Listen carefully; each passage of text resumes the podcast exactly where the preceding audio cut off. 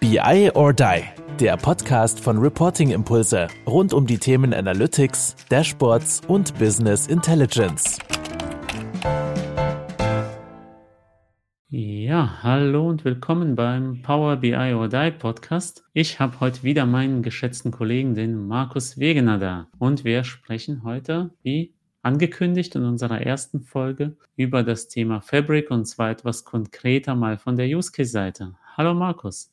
Hallo Arthur. Ja, ich bin schon gespannt, in welche Themen wir abtauchen. Ja, also was ja oft gefragt wird, ist ja, wenn man so ein bisschen beginnt mit dem Fabric-Projekt, ja, wie lade ich denn überhaupt Daten rein? Das ist ja erstmal so das Erste.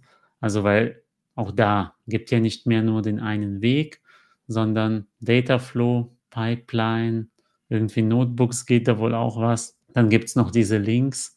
Also wie wie würdest du denn da einem Kunden antworten? Und natürlich ist ja It Depends die übliche Beraterantwort. Aber wir versuchen es doch heute mal ein bisschen konkreter über den Beladeprozess zu sprechen, weil es scheint ja Leute zu beschäftigen. Also wir kriegen die Fragen auch in Projekten und müssen uns ja auch entscheiden. Ja, genau. Der, der erste Ansatzpunkt muss ja in zweierlei Richtung sein. Das eine hatten wir auch schon in der ersten Folge mal besprochen, ist das Skillset von den entsprechenden Anwendern oder diejenigen, die den Ladeprozess warten sollen und durchführen sollen. Und auf der anderen Seite haben wir immer noch das Thema der Datenquelle. Was ist eigentlich meine Datenquelle, die ich beladen möchte? Und da können wir zum Beispiel in relativ einfachen Themen schon mal reinkommen. Das heißt, wenn die Quelle in der Lage ist, Daten zu liefern, dann sind diese Link-Thematiken sehr interessant. Da hat Microsoft auch in der Vergangenheit schon im Rahmen vom äh, Data Lake gezeigt, es gibt die Möglichkeit, äh, damals hieß es Synapse Link, das heißt im Prinzip die Anwendung. Gutes Beispiel müsste da sein die Power Apps Plattform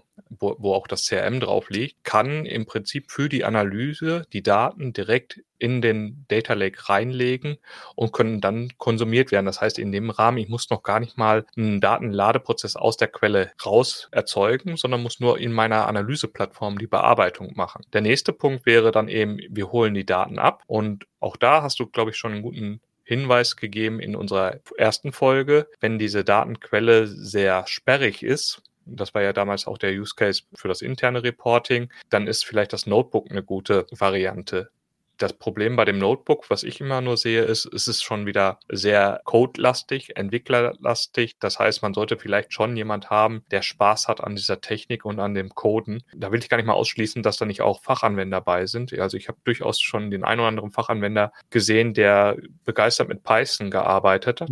Also meine Frau kann besser Python als ich zum Beispiel. Das ja, siehst du. Äh, und woher kommt's? Mal Gegenfrage. Hm. Ja, so aus dem Finance-Umfeld es wird halt einfach öfter gebraucht fürs Analysieren, während ich ja eher so mit Standard-Tools zu Hause bin. Das ist der springende Punkt. Wir, ich habe ja häufiger schon erzählt, ich mache mich da fast schon drüber lustig. Learnable Tools. Wenn das Ganze dir einen Mehrwert bringt und du ein bisschen Interesse hast, kannst du dir eigentlich fast jedes Tool aneignen und hinbringen. Die, die Frage ist halt, wie stark ist die Lernkurve oder wie einfach ist das Ganze? Und das bringt uns eigentlich zu dem Punkt dieser Data Flows. Und diese Data Flows ist halt über die Benutzeroberfläche, die man hat und das Ganze geführt. Ich habe das selber festgestellt. Ich war im Power BI Quiz dabei und es ging plötzlich um Power Query Fragen und ich konnte diese Syntax Thematiken gar nicht wirklich beantworten, weil ich so viel schon über die Oberfläche mache, weil wir auch im Rahmen, wenn wir das äh, teilweise Business-Usern erklären, den ja auch über die Benutzeroberfläche zeigen und wir möchten das auch teilweise in unseren Projekten so haben, dass wenn ich etwas gemacht habe und ich übergebe es, dass der Business-User weiterhin hinten zum Beispiel gibt es bei den Anwendungsschritten Zahnrad wieder in den Dialog reinspringen kann und meinetwegen den Filter anpassen kann, weil sich die Filterkriterien geändert haben. Aber es, man merkt plötzlich diese grafische Oberfläche, die zum Beispiel so ein Dataflow mit seinem Power Query bringt, der ist einfach leicht zu verstehen und bringt auch eine Dokumentation mit sich, einfach dadurch, dass einzelne Anwendungsschritte sauber gegliedert sind auf der rechten Seite. Man kann jedes Zwischenergebnis in der Vorschau sehen, in dem mittleren Feld und man kann noch zusätzlich durch Benamungen und Beschreibungen ganz viel Informationen reinbringen. Und das, was wir dann noch haben, sind ja die Data Pipelines, was eher aus dem Azure Data Factory Bereich rauskommt. Für mich eigentlich der Punkt, es hat thematisch mehr das Thema Orchestrierung und ist auch ein, in meiner Hinsicht auch erstmal nur ein reines Copy-Tool. Also es gibt einen Schritt, der nennt sich Copy Data, mit dem ich eine Datenquelle angeben kann und kann sie mir in meinen Data Lake reinladen oder in ein anderes Ziel, was ich da entsprechend angebe und es kopiert mir dann die Daten. Wenn es da innerhalb von dem Data Pipeline in die Transformationen geht, dann ist es eigentlich aus meiner Sicht noch sehr schwach. Das hat es aber auch zum Anfang der Cloud-Zeit so ein bisschen gegeben. Und Microsofts erste Antwort aus meiner Sicht, das ist jetzt meine Wahrnehmung, war, dass sie auch die Integration Services wieder äh, verfügbar gemacht haben in dieser Azure Cloud und dass man eben seine vorhandenen Integration Services Pakete da ablegen konnte oder Prozesse machen konnte und die dann über so eine Data Pipeline anstoßen konnte. Das hat sich jetzt im Rahmen vom Fabric natürlich auch wieder ein bisschen geändert. Auch damals gab es die Data Flow schon in Azure Data Factory, aber innerhalb von Fabric macht das Ganze noch ein besseres Bild. Und so haben wir schon mal eine gewisse Bandbreite von Daten liefern bis Daten abholen und das per Code oder per grafische Oberfläche, die wir eigentlich schon so nutzen können. Hm, genau da, ja, da, also wir sehen im Grunde jetzt, äh, ein Experte hat jetzt so circa vier Minuten gebraucht, um die Möglichkeiten aufzuzählen, die Fabric bietet, um das vorzustellen. Und ich denke, so aus Sicht von jetzt äh, Usern oder BICC-Verantwortlichen, die jetzt einfach starten wollen, ist es ja genau das Dilemma ja, was nehme ich denn jetzt nun? Und das ist ja genau wie du gesagt hast, jetzt versuchen wir es mal so ein bisschen einzusortieren. Also Power Query ist ja wirklich eine Hammerrevolution gewesen. Wir können professionelles ETL, egal ob das performance-technisch vielleicht nicht ideal ist. Ja, also Data Flows sind sicherlich die langsamste Variante von allem, aber das ist wirklich, wie du sagst, über die grafische Oberfläche nutzbar. Es ist sehr Office-like. Es ist das erste Mal professionelle Transformation mit einer Oberfläche, wie äh, die auch in Excel sein kann. Und das ist ja wirklich Hammer. Und was man noch mitnehmen muss, ist, durch die Vielzahl an Konnektoren, die es hat, mhm. fühlen sich auch die verschiedensten ja. Datenquellen gar nicht viel anders an. Also ja. ich würde fast behaupten, in Python muss ich mich doch noch viel mehr auf die Datenquelle einstellen, wohingegen ich, wenn ich ein einen Dataflow oder Power Query nutze, ich die Quelle anzapfe und dann die verschiedensten Transformationen nutzen kann und Power Query versucht mhm. für mich abzunehmen, ob es die Abfrage, das sogenannte Query Folding, Richtung Quelle schicken kann oder ob es bei sich selber erfolgen muss, damit für dich das Ergebnis im mhm. Prinzip das gleiche bleibt. Ja. ja, und das heißt jetzt einfach so als Handlungsempfehlung, das hatten wir jetzt schon in einem Projekt, da haben sich einfach die Kunden entschieden, Dataflows zu nutzen fürs Beladen, weil da einfach das Skillset entsprechend vorhanden war. Also da war es jetzt eben keine Option, da jemand vor Notebooks zu setzen, dem erstmal das beizubringen. Und auch Pipelines war ungewohnt, Dataflows dagegen vertraut aus Power BI. Und da ging es dann weniger jetzt darum, die letzten Sekunden an Performance rauszuquetschen, sondern einfach zu sagen, ja, es muss auch wartbar sein durch Key-User. Und deswegen habt ihr zum Beispiel eine Oracle-Datenbank oder sonst irgendwas Sperriges da. Dann ist in einem Dataflow Gen 2, habt ihr die Kontrolle, wie ihr etwas ladet. Und das ist für mich erstmal dann die erste Wahl, wenn ich einfach schnell etwas auf die Straße bringen möchte, ein Output generieren will. Weil da sehen wir die ganzen Transformationsschritte, das ist halt wirklich steuerbar. Dagegen sind die anderen Schritte ja eher so ein bisschen Blackbox wir sehen halt das Ergebnis, wenn die Daten da sind. Aber so eine Pipeline, die kopiert irgendwas, okay, ist ein Kopiervorgang. Ich kann aber an der Datei nichts ändern. Ja, ich glaube, im gewissen Rahmen kann man das schon. Also ich bin, wie gesagt, ich mhm. nutze auch die Pipelines in dem Rahmen noch nicht so stark, aber es gibt durchaus mhm. Objekte, mit denen man überprüfen kann, indem man äh, Sprachbefehle reinbringen kann. Aber was für mich mhm. immer nochmal ein wichtiger Punkt ist, ist auch, dass man Markt übliche Technologie nimmt, wo man auch durchaus mhm. Ressourcen findet. Wir haben jetzt einmal darüber gesprochen, welche Skillset habe ich da, aber was ist denn, wenn ich ein Skillset verliere und will jetzt meinetwegen einen externen Berater draufsetzen oder eine neue Ressource, die ich eingestellt habe, mit damit vertraut machen. Da ist es ja wirklich wichtig, dass man marktübliche Technologie einsetzt und die finden wir halt hier vor. Microsoft ist Markttreiber in Power Query, was an verschiedensten Produkten kommt und du sicherlich jemanden findest, der sagt, ja, damit habe ich mich schon beschäftigt und habe keine Berührungsangst, da weiterzugehen. Bei SQL-Thematiken wirst du das haben und genauso ist es halt auch bei Python. Python hat einfach mhm. über die letzten Jahre so einen riesen Hype bekommen und erzeugt dadurch auch einfach eine Verfügbarkeit an entsprechenden Know-how, so dass auch Themen übergeben werden können, dass das Ganze skaliert werden kann. Also wenn du da mehrere Leute hast oder neue Leute hinzukommen, sind die auch relativ schnell dabei, weil einfach die Technologie auch in anderen Unternehmen eingesetzt sind und sie, sie meinetwegen sogar im Studium schon hatten. Hm, genau. Und da, da haben wir jetzt so ein bisschen, wie gesagt, offene Standards, portierbare Techniken. Das ist wichtig. Dann habt ihr auch nicht das Problem, irgendwie Vendor-Login. Natürlich, wir sind hier mit Microsoft eng verbunden. Wir würden uns da immer dafür aussprechen. Das Einzige vielleicht, dass ich eher, doch eher Nintendo bevorzuge, aber das ist vielleicht eine, eine andere Geschichte aus dem Privatbereich. Aber dennoch, wir würden euch nichts anderes empfehlen. Aber wenn ihr sagt, ich will ja mal portieren können, dann sind natürlich SQL-Skripte, Python-Skripte, das ist ja jetzt nicht Spark, ist auch nicht Microsoft-spezifisch was da sich in Notebooks versteckt. Also es ist schon gut portierbar und wir haben schon mal festgehalten, also wie gesagt, Data Flows, wenn es mehr kontrollierbar, einfach sein soll für Key-User zu steuern, Pipelines, haben wir beide uns relativ schnell geeinigt, ist eher ein Workflow- und Orchestrierungswerkzeug, weniger ein Werkzeug, womit wir jetzt Data Wrangling abbilden. Ja, wobei ich auch da zum Beispiel äh, gesehen habe, in einem Projekt in, oder in verschiedenen Tutorials, die man sieht, ist ähm, die Möglichkeit bei Pipelines auch relativ gut über Sachen zu iterieren. Also gerade diese mhm. Iterationslogiken, ich habe einen Endpunkt mit Web-Services und ich möchte an den drei, vier, fünf verschiedenen Endpunkten, die es da gibt, einfach eine Iteration drüber machen und die Daten runterladen. Da hat wohl die Pipelines mhm. mehr ihre Stärken, um einfach mal nur diesen Copy-Job erstmal zu machen und die Daten rüber zu schaufeln ja. und einfach zu iterieren. Also das wäre jetzt zum Beispiel was, wo ich wieder gucken würde mhm. bei Pipelines. Ja. Genau. Also das ist jetzt äh,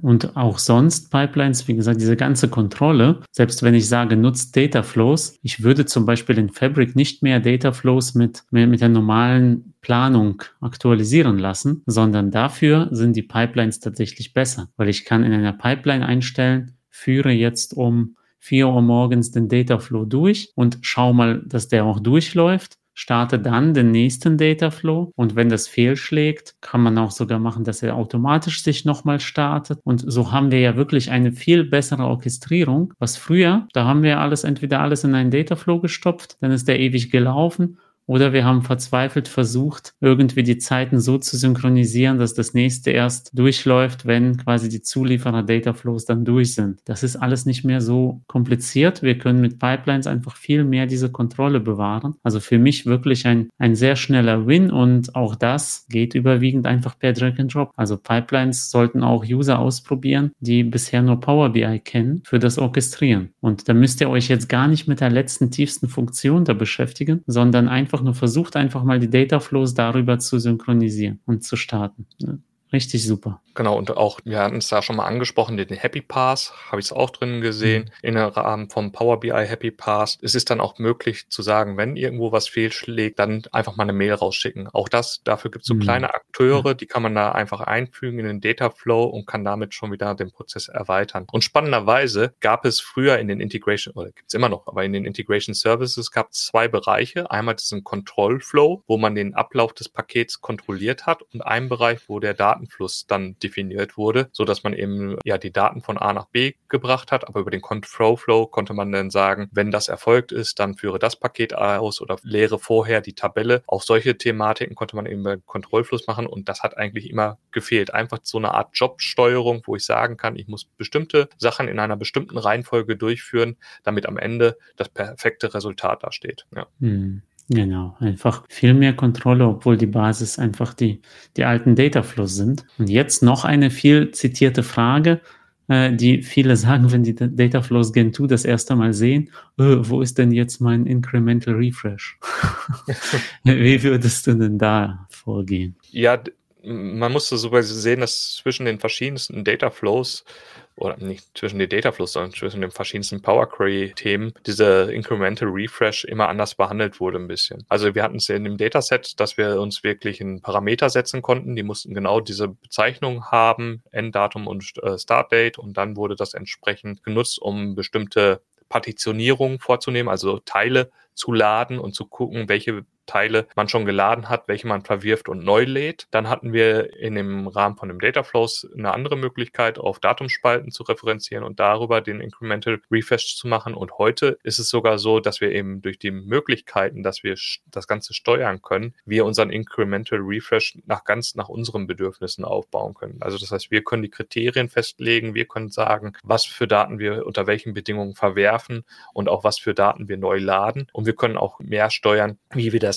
Ganze in ein ja, konsolidiertes Ergebnis zusammenführen, also mit den Neudaten und Altdaten. Und ja, wie gesagt, das ist sehr, sehr spannend, was da an Möglichkeiten da sind. Von eben, ich lösche alle drei Tage, die ich geladen habe und lade die drei Tage neu und füge sie wieder hinten an, bis hin zu, ich mache einen Abgleich zwischen den Daten, die die ich neu geladen habe und den Daten, die ich schon vorhanden habe und entscheide dann, ob ich in ein Update oder in ein Insert gehe. Und das kann auch passieren, dass man eben einfach das über so mehrere Stufen macht, indem man eben über verschiedenste Verknüpfungen von Abfragen nachher zu dem konstanten Ergebnis kommt. Aber da kann man eben auch wieder ganz viel am Businesslogik mit reinbringen und Kriterien, unter welchen Umständen man überhaupt einen Datensatz aktualisieren oder neu hinzufügen oder erweitern möchte. Also mhm. da wie gesagt, mehr Kontrolle mit Fabric und auch dem inkrementellen Laden.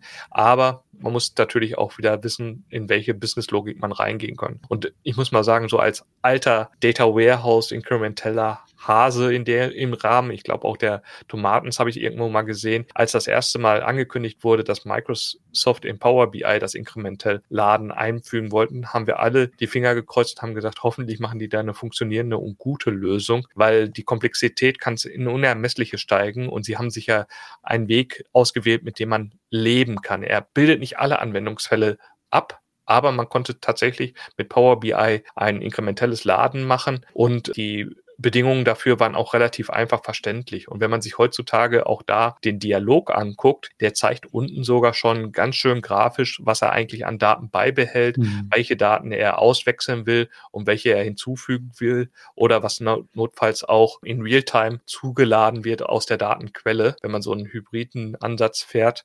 Und ja, da sind wir jetzt aber wieder zurück beim professionellen Fabric Data Load. Da müssen wir den inkrementellen Load selber gestalten aktuell. Hm, genau, und das war vorher, wie du sagst, war das so einfach für manche, gerade für die, die wirklich mit, mit SQL und Data Warehousing äh, da ursprünglich herkommen, dass es jetzt schon wieder hm, Leuten aufstößt, okay, jetzt muss ich da ja irgendwas suchen und manuell dann die Spalte konfigurieren. Also ich müsste nach meinem Laden quasi den Zeitstempel auch irgendwo wegsichern und dann überprüfen, was ist denn wirklich neu und den quasi von zu Fuß nachbauen, was auch nur ein Filter ist im Dataflow. Also es ist, wir reden hier immer noch über quasi Business-User-taugliche Funktionen, aber dennoch habe ich es auch selber schon erlebt. Für einige kam es komplex rüber. Für mich zum Beispiel, der ja eher Wurzeln in, im Bereich von APIs und äh, auch so weniger strukturierten Daten hat. Für mich, ich habe ja schon immer diese Workarounds irgendwie gehabt und Incremental Refresh ging ja auch nicht mit bestimmten Datenquellen wie Web API. Und jetzt war ich einfach nur mega happy, dass das jetzt plötzlich geht, weil jetzt kann ich ja bei der API-Abfrage sagen,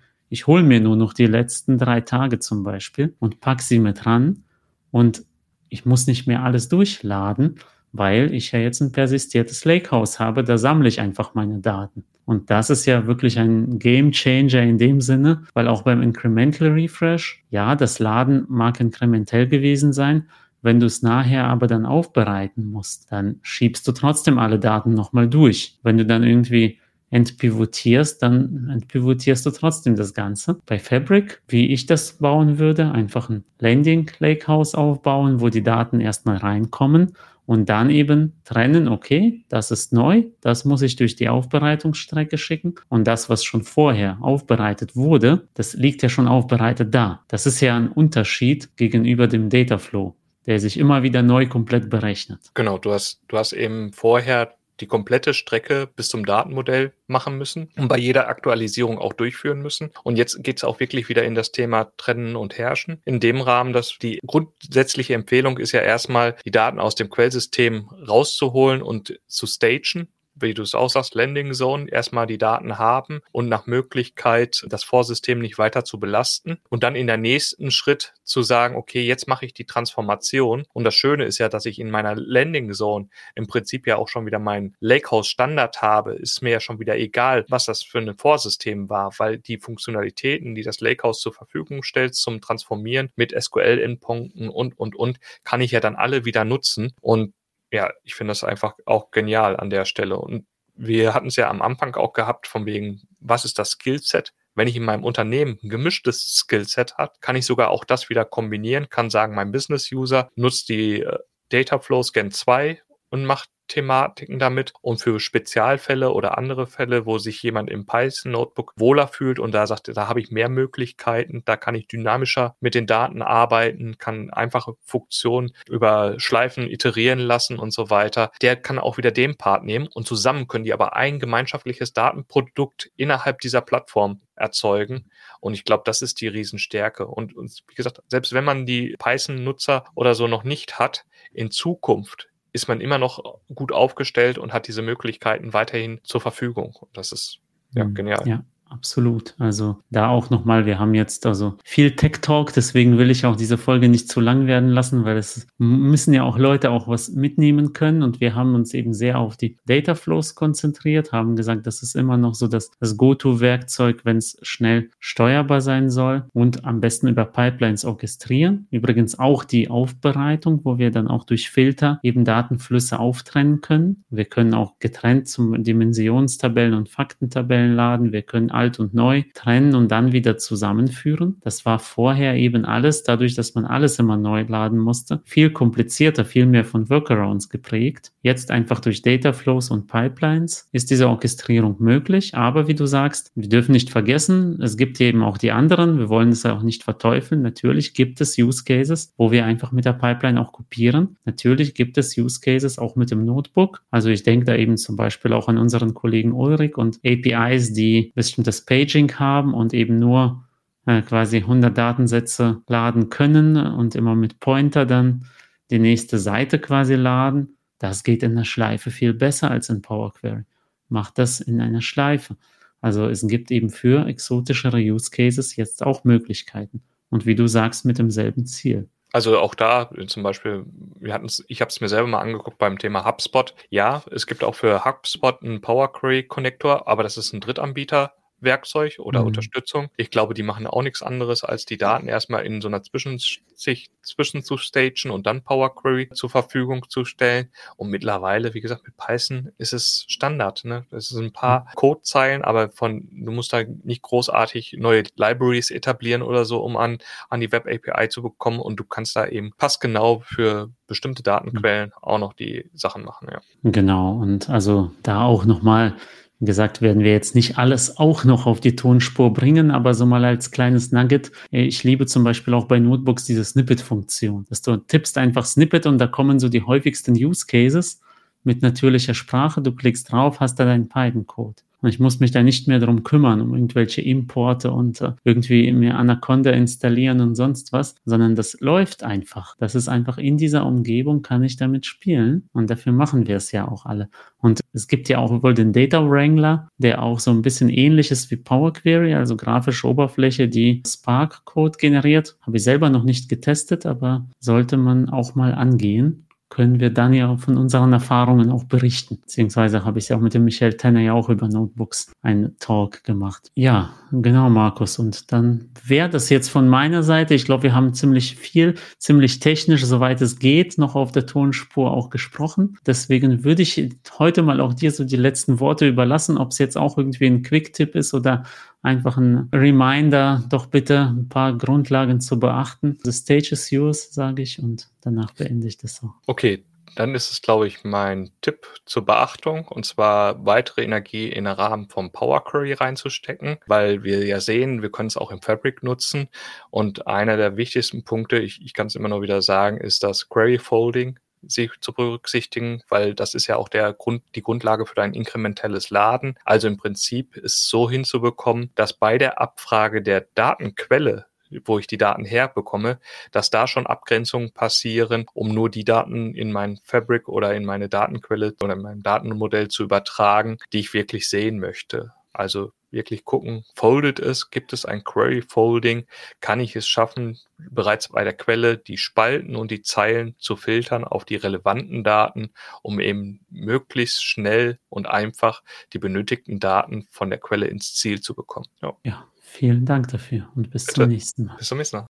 Das war BI or Die, der Podcast von Reporting Impulse. Danke, dass ihr auch diesmal wieder mit dabei wart. Wenn es euch gefallen hat, dann hinterlasst uns doch eine gute Bewertung. Und abonniert den Podcast, um keine weitere Folge zu verpassen. Bis zum nächsten Mal.